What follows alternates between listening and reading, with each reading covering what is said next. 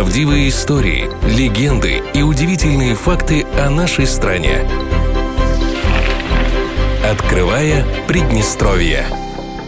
Городу Бендеры повезло на знаменитых ученых и прославленных людей, известных далеко за пределами города. Вот, например, на улице Московской памятником служит дом, где начиналась жизнь маленького Левы, а сегодня именем Льва Семеновича Берга названы мыс на Северной земле и вулкан на Курилах, и пик на Памире, и улица в Бендерах.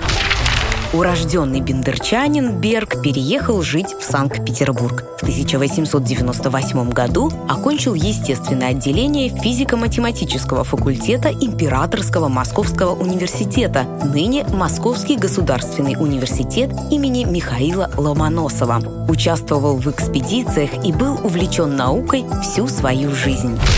Лев Семенович разработал учение о ландшафтах и развил идеи знаменитого геолога Василия Докучаева о природных зонах. Первым осуществил зональное физико-географическое районирование СССР, капитальные труды по их теологии, климатологии, озероведению, а также истории географии принесли ему известность на весь мир.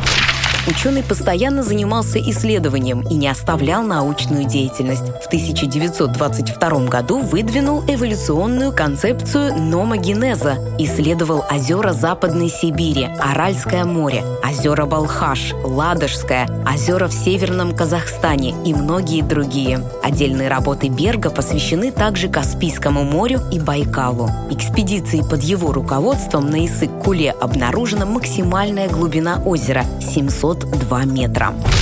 Имя Берга вошло в латинское название более 60 видов животных и растений. В Бендерах на домах, где родился и жил Лев Семенович Берг, установлены мемориальные доски в знак памяти и почитания его грандиозных трудов.